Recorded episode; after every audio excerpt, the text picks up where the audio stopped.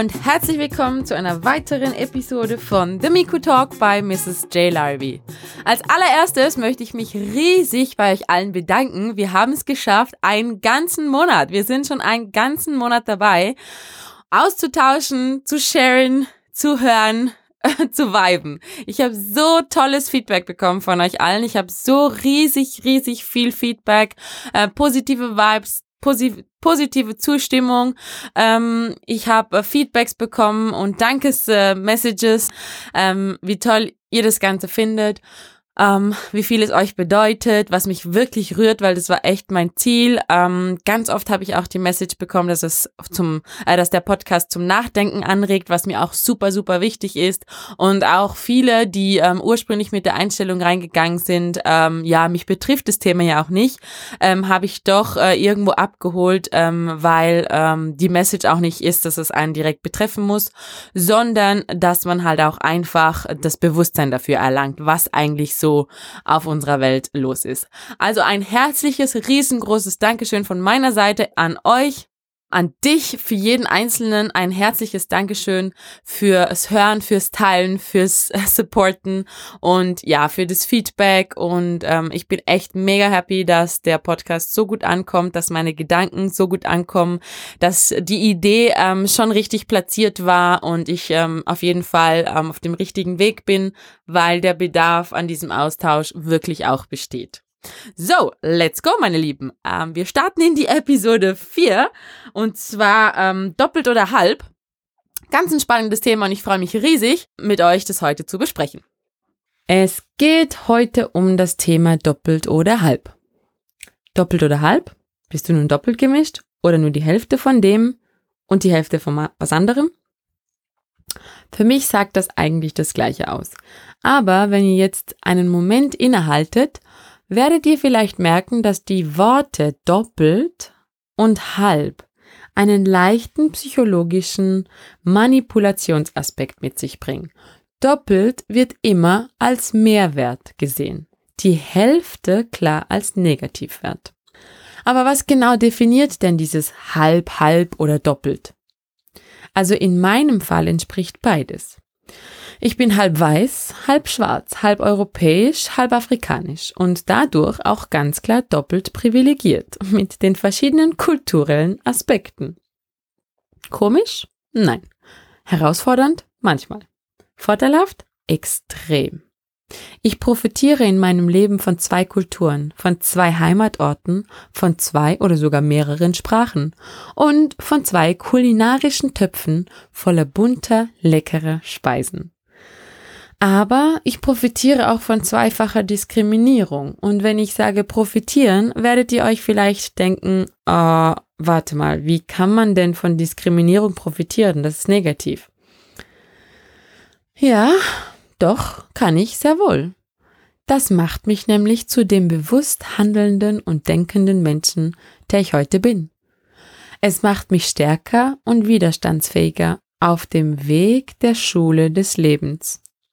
Ich bringe euch jetzt ein paar Beispiele von diesen diskriminierenden Aussagen, die meistens ja nicht böse oder negativ gemeint sind, von der einen oder anderen Seite, aber trotzdem was in uns auslösen. Es sind meine Beispiele. Die Beispiele einer Mixed Cultured Frau, die in beiden Kulturen diskriminiert wird.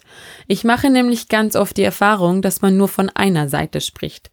Diese hatet und schlecht macht aufgrund der Historie und meistens äh, die Dramatik zu verstärken. Tatsache ist allerdings, dass es überall gleich ist für uns Mixed Cultured People. Um aufzuzeigen, dass ich mich entschieden habe, gegen die systematische Manipulation zu rebellieren, ein Teil der Hassspirale zu sein und mich gezwungen fühle, mich auf eine Volksgruppe beziehen zu müssen und somit die andere zu verachten, spreche ich eigentlich ausnahmslos von beiden Seiten. Als erstes Beispiel der Urlaub in Ghana. Mit meiner Familie am Strand wunderschön. Das Meer rauscht im Hintergrund, tolle Musik, die Menschen lachen und haben Spaß, tanzen im Sand, herrlich. Neben mir eine Gruppe junger weiblicher amerikanischer BPOC, die von einer älteren weiblichen amerikanischen BPOC begleitet waren. Die Frauen waren eine Pracht fürs Auge, so wundervoll gestylt und gekleidet in allen Farben und Formen. Ich war begeistert von so viel schöner Energie und guten Vibes und konnte kaum meine Augen von ihnen lassen, als mich plötzlich eine Beats-Verkäuferin aus meiner Konzentration holte. Sie bot den Frauen an, in Waist Beats zu fertigen, was natürlich alle sofort euphorisch bejahten. Für alle, die nicht wissen, was Waistbeats sind, hier eine kurze Geschichtsminute. Die Rede ist von Perlenketten, die um die Hüfte getragen werden. Die Geschichte der Waistbeats reicht bis in die Antike zurück. Laut meinen Recherchen kann es sogar sein, dass die Geschichte im alten Ägypten beginnt, wo sie Gürtel oder Mieder genannt wurden und von Frauen als äh, Statussymbol getragen wurden. In Westafrika wurde die Tradition durch den Yoruba-Stamm in Nigeria populär. Ähm, sie werden als ein Symbol der Weiblichkeit, Sexualität, äh, Fruchtbarkeit, Heilung, Spiritualität, Körperformung, Schutz und Reichtum getragen. Ähm, es ist bekannt, dass Frauen aus dem Yoruba-Stamm einst Perlen mit Talisman, Magie und Düften verziert und verflochten haben, die für das äh, andere Geschlecht als unwiderstehlich galten. Diese Praxis ist heute weniger populär, nehme ich mal an. Jedoch ist das Tragen von Perlen zur Verführung von Männern immer noch eine der Hauptgründe, warum einige Frauen sie tragen. Waistbeats könnten somit fast als afrikanisches Dessous betrachtet werden. Die meisten Waistbeats, die man in der westlichen Welt findet, werden aus Ghana importiert. Ähm, das ebenfalls wie auch Benin, Benin eine reiche Tradition des Tragens von Waistbeats hat. Während ghanaischer Namensgebungszeremonien werden Säuglinge in der Regel mit Waistbeats geschmückt und ebenfalls während der Pubertätsriten werden junge erwachsene Frauen mit Waistbeats geschmückt, um deren Weiblichkeit darzustellen. Der Glaube ist, dass diese Perlen die Kraft besitzen, sowohl anzuziehen als auch tiefe emotionale Reaktionen hervorzurufen. Als Teil der ghanaischen Tradition gab ein erfolgreicher Bräutigam einen Satz Perlen in Auftrag, der Armbänder, Fußkettchen, Halskettchen, ähm, Manschetten und ebenfalls auch die sogenannten Waistbeats für seine Braut enthielt. Dies war Teil ihrer Mitgift und die Grundlage ihres persönlichen Reichtums. Frauen in Ghana und Benin tragen mehrere Perlenstränge um die Taille.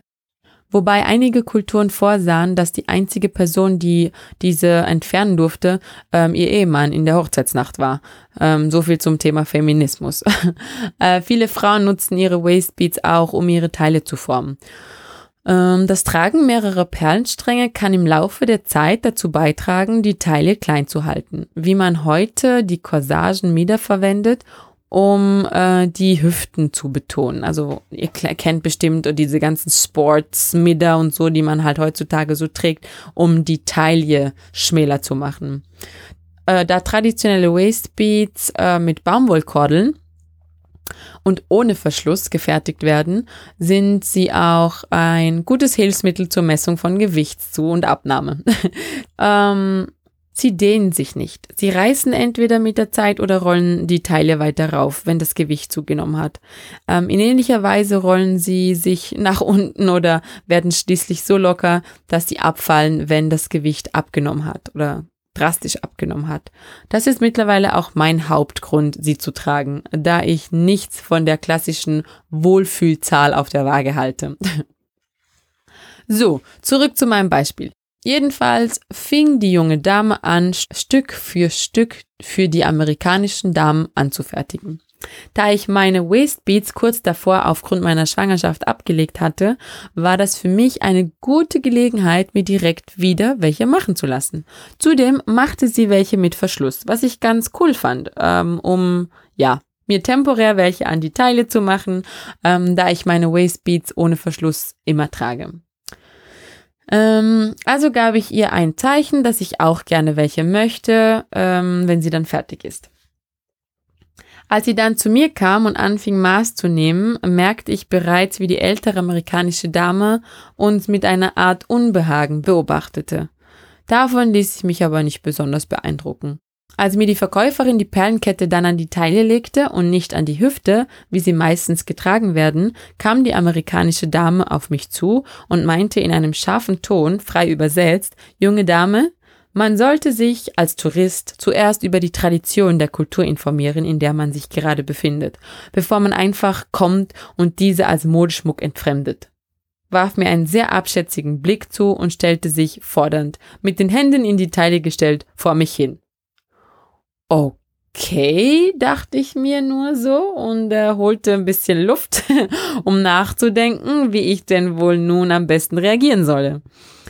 Einige Sekunden später sagte ich freundlich und bestimmt, Ma'am, ich kenne die Tradition und die Bestimmung dieses Körperschmucks sehr genau, da ich nämlich im Nachbarsland bin, äh, geboren bin und diesen Schmuck bereits mein Leben lang trage. Wo sind Sie denn geboren, wenn ich fragen darf, erwiderte ich im selben Atemzug. Darauf bekam ich allerdings keine Antwort. Stattdessen nur einen überraschten Blick, ein Lächeln und ein etwas beschämtes Nicken. Dann ging sie zurück zu ihrer Gruppe. Die Dame dachte sich wahrscheinlich, ich wäre eine Touristin, die keine Ahnung von der Tradition hatte und sich so wie wahrscheinlich sie selbst einfach von der Schönheit der Kultur anstecken ließ und davon ungeniert zu profitieren, was man übrigens Cultural Appropriation, kulturelle Aneignung nennt. Aber dazu später, natürlich noch mehr. Was sie aber überhaupt nicht bedacht hat, ist, dass ich mit dieser Tradition aufgewachsen bin. Ich trage Waistbeats seit meinem zweiten Lebensjahr. Ich habe immer in so ziemlich jeder Lebenslage Waistbeats getragen. Ich habe die aus der Kultur der Erblinie meiner Mutter mitbekommen und ich habe die Historie und die Geschichte darüber verinnerlicht, verstanden und gelernt. Die Dame kommt also auf mich zu und weist mich über eine Tatsache zurecht, die ich schon mein ganzes Leben weiß. Nur weil ich vielleicht nicht ganz dem klassischen Stereotypen einer westafrikanischen jungen Frau entspreche. Für mich ganz klar diskriminierend. Denn genau so, wie man mir eben in Europa mit der Frage, wo genau kommst du denn her, unterstellt, dass ich nicht weiß, wovon ich spreche, unterstellt sie mir mit ihrer Aussage, dass ich nicht wusste, was ich da gerade tat. Ich habe mich in diesem Moment ganz kurz gefühlt, als wäre ich meiner eigenen Kultur nicht bewusst, was ich aber absolut bin. Nur trage ich eben zwei Kulturen in mir. Für mich als Mixed Cultured Person also ganz klar eine Form von Diskriminierung. Eine Form von Mikroaggression, mit der ich jeden Tag immer und überall umgehen muss. Wie ihr seht, ist es wieder die Hülle, die ganz oft für die Vorurteile verantwortlich ist. Man kann es positive oder negative Diskriminierung nennen. Für mich ist es Diskriminierung. Beispiel Nummer zwei. Stellt euch vor, ihr sitzt mit eurer Familie zusammen, du riechst und hörst, wie in der Küche lecker gekocht wird. Die eindeutigen Düfte und Geräusche, Contomre, Ogbono, Spinatsauce, Gari, geräucherter Fisch, das Klopfgeräusch von Fufu-Stampfen und so weiter. Du freust dich schon so sehr, weil du vielleicht schon seit einer Ewigkeit diese klassischen Gerichte nicht mehr gegessen hast, die dich immer wieder an deine Kindheit, Jugend und an viel zu Hause erinnern. Warum auch immer. Fehlende Zutaten, zu faul zum Kochen, was auch immer. Jedenfalls kommt dann irgendeine Cousine mit einem Teller auf dich zu, wo frittierte Jamswurzeln mit etwas Tomatensauce drauf sind und wenn du Glück hast, Fisch. Ansonsten gibt's Hühnchen. Allah, das esst ihr in Europa bestimmt. By the way, falls ihr nicht wisst, was das alles ist, geht und googelt. Oder schreibt es in die Kommentare und ich mache mal eine Episode über westafrikanische Küche. Zurück zum Teller mit Yam. Hm, Moment mal, wieso, warum, warum kriege ich jetzt Yam? Ich will auch Kontomre, ich will auch Okra oder Fufu essen. Meistens kommt dann eine sehr überraschte Reaktion. Oh, du isst Fufu? Was? Wie, äh, warum sollte ich denn kein Fufu essen? Ja, also ich weiß ja nicht, äh, wie das bei euch in Europa so ist. Esst ihr, esst ihr weißen Fufu? Wie bitte? Hast du mich gerade gefragt, ob die weißen Fufu essen? Ich bin doch nicht weiß. Und was hat denn die Hautfarbe mit der Esskultur zu tun? äh, ja, okay. Aha. Ja, mh, mm, okay. Okay. Versteht ihr die Pointe? Es geht darum, du wirst diskriminiert, weil du einfach nicht gleich aussiehst. Für mich ist es immer total abschätzend, weil ich liebe Essen. Essen und Kultur in jeder Form. Ich liebe Essen aus so ziemlich jeder Kultur. Sei es orientalisch, afrikanisch, mediterran, völlig egal. Solange es frisch gekocht und mit Liebe zubereitet ist, bin ich dabei. Ich liebe Essen. Jeder, der mich kennt, weiß es. Es gibt nichts, was ich nicht esse, außer Käfer und so Zeugs. Aber das ist meiner Meinung nach einfach nicht für den Menschen gemacht. Aber ansonsten würde ich mich am liebsten jeden Tag von einem anderen internationalen Koch bekochen lassen. Natürlich auch von den absolut besten Mamas zu Hause in ihren Küchen. Und ich liebe natürlich umso intensiver diese Speisen, mit denen ich aufgewachsen bin. Ob jetzt irgendwelche afrikanischen Gerichte wie frittierte Yamswurzeln, ob es Bohnen sind, ob es Wache ist, ob es Okra Stew ist mit Gari, ob es Spinatsauce mit Fisch ist. Äh, es ist so vielseitig. Ich liebe Kaiserschmarrn und Cashspätzle. Ich liebe so richtig guten, altbackenen Riebel. Ich liebe alle diese kulinarischen Facetten meiner beiden Kulturen. Und wenn ich dann natürlich damit konfrontiert werde, dass ich von einem keine Ahnung habe, während ich es tagtäglich, seit ich auf dieser Welt bin, genieße, das ist für mich ein Schlag ins Gesicht. Klare Diskriminierung und zutiefst verletzend. Zumindest gewesen. Jetzt denke ich mir nur, okay, nimm deine Yams mit für dich selber und bring mir bitte einen Teller Fufu. Ich mache also gar kein Hehl mehr draus, da es keinen Sinn macht, Hass und Ignoranz mit Hass und Ignoranz zu bekämpfen. Das ist auch eine Form von Diskriminierung. Man hört ja oft, von Autoren und Bloggern, dass nur die negative Variante von Rassismus und Diskriminierung die schlechte wäre. Aber am Ende des Tages kommt es sich immer darauf an, wie man es sieht. Wenn man es nämlich ganz genau nimmt, könnte ich das alles auch, wenn total aufmerksam und lieb gemeint, als mikroaggressive Angriffe auf meine Person sehen. Tue ich aber nicht. Keine Sorge. Dafür habe ich gar keine Energie. Offensichtlich ist nämlich ein Fakt ganz klar. Die Weißen wissen, dass sie nicht zu den Schwarzen gehören. Und die Schwarzen wissen, dass sie nicht zu den Weißen gehören. Das heißt, die, die dazwischen stehen, müssten das, wovon ich hier spreche, relativ gut nachvollziehen können. Mixed Cultured People gehören somit eigentlich überall hin und müssen genau das auch so verinnerlichen. Das allerkrasseste Beispiel, was mir lange sehr auf den Magen geschlagen hat, sind Erziehungsratschläge. Allah, verzieh unsere Kinder nicht. Kannst du überhaupt kochen? Bring unseren Kindern nicht nur diesen europäischen Mist bei. Es ging sogar so weit, dass man mir meinen Sohn, acht, neun Monate alt, aus den Armen genommen hat und mir beibringen wollte, wie ich ihn zu füttern habe. Da musste ich dann wirklich sagen, so meine Lieben, jetzt reicht's. Ich bin eine Mixed Cultured Frau und es ist mir völlig egal, was ihr von mir denkt. Aber ich bin diejenige, die entscheidet, was für meine Kinder das Beste ist und was nicht. Völlig egal, vor wem und welcher Kultur. Ihr seht, dass manche Situationen unter Umständen schon echt tief einschneiden können.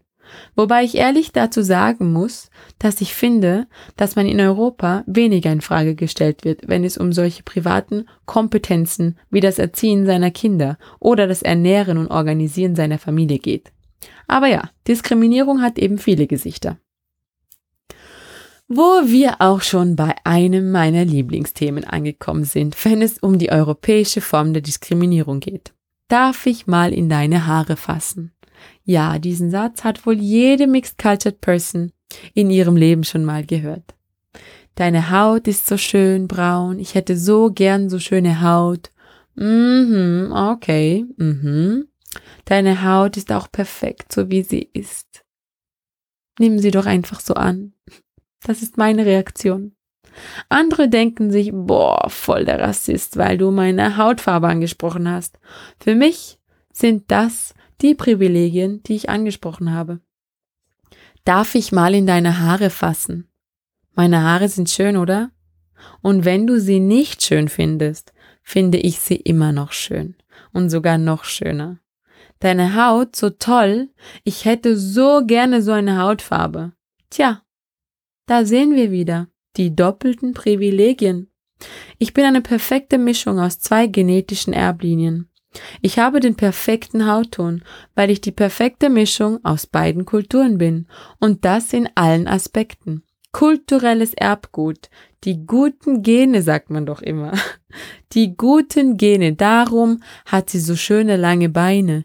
Die guten Gene, darum hat sie so einen schönen Körperbau, Hautfarbe und die Haare und die Nase und dieses und jenes. Ich bekomme ständig zu hören, du hast so ein schönes europäisches Gesicht für eine schwarze oder ab und zu für eine gemischte. Ah, findest du? Ich denke mir immer so, schön, obwohl ich mixed cultured bin? Geht's noch? Nichts obwohl, sondern weil. Es ist aber ganz klar, dass man ähm, soziale Privilegien hat, wenn man europäische Züge hat obwohl man eine dunkle Haut und krauses Haar hat. Also das ist natürlich klar die europäische Gesellschaft. Ganz klar wird es aber auch in der afrikanischen Gesellschaft thematisiert. Ich werde in der afrikanischen Gesellschaft genauso auseinandergenommen wie in der europäischen. In der europäischen Gesellschaft findet man ähm, meine europäischen Gesichtszüge schön und natürlich auch meine goldbraun gebräunte Haut.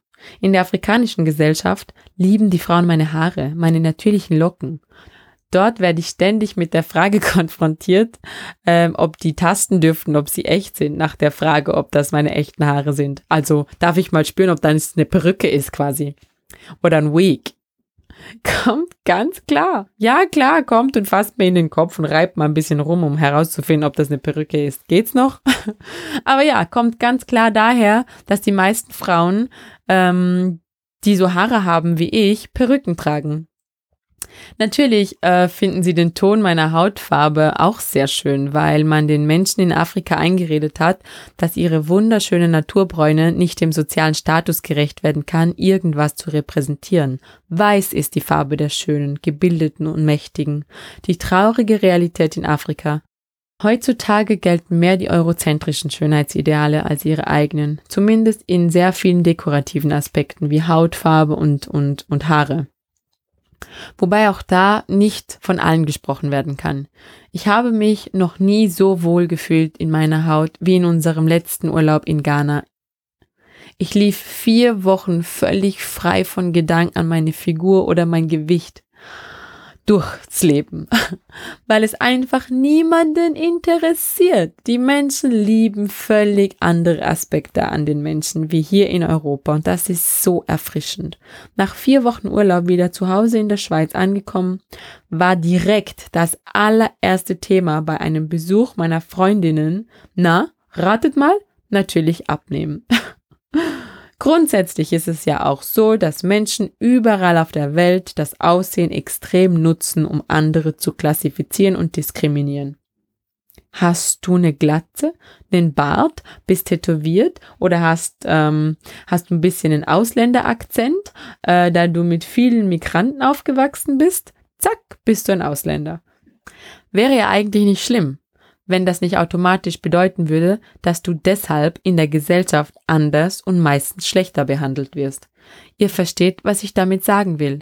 Egal wer, egal warum, egal ob doppelt oder halb, es bringt uns nicht weiter, nur zurück. Kulturelles Erbe hat sehr viel damit zu tun, was für ein Schönheitsideal man für sich verinnerlicht hat und mit dem man aufgewachsen ist. Wenn ich also ein afrikanisches Schönheitsideal habe, bevorzuge ich wohl eher die Menschen mit etwas dunkleren Hauttönen und deren klassischen optischen Merkmalen, wie zum Beispiel die krausen Haare, die vollen Lippen und so weiter. Und wenn ich das eurozentrische Schönheitsideal für mich entscheide, dann ist dann eher die hellere Gesellschaft und eben deren Merkmale wie zum Beispiel die hellen Augen, die glatten Haare und so weiter, zu der ich mich hingezogen fühle. Das große Aber an der ganzen Sache ist, völlig egal, was für ein kulturelles Erbe du hast, müsstest du doch eigentlich dem Schönheitsideal der Gesellschaft entsprechen, in der du lebst. Um in dieser zurechtzukommen, ohne diskriminiert zu werden? Und das kann ja nicht sein.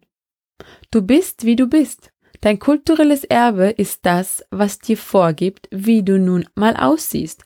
Und wenn du vor dem Spiegel stehst, dann mach dir bewusst, dass es das ist, was dich so aussehen lässt, wie du nun eben aussiehst. Und nicht irgendein Schönheitsideal von irgendeinem Katalog oder irgendeiner Werbebroschüre. Du siehst nun mal so aus, wie du eben aussiehst und Punkt.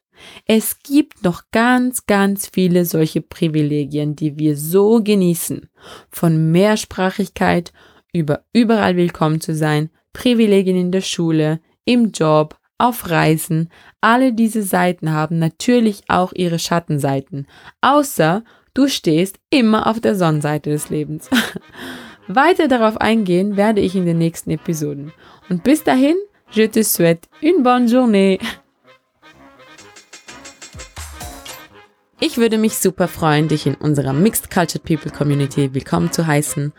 Und alle Infos dazu findest du natürlich in den Shownotes verlinkt. Um keine Folge mehr zu verpassen, empfehle ich dir, den Podcast auch gleich zu abonnieren. Ich hoffe, dass unsere Mission da wirklich was bewegen wird. Und bis dahin, beachte die Liebe und die Liebe beachtet dich.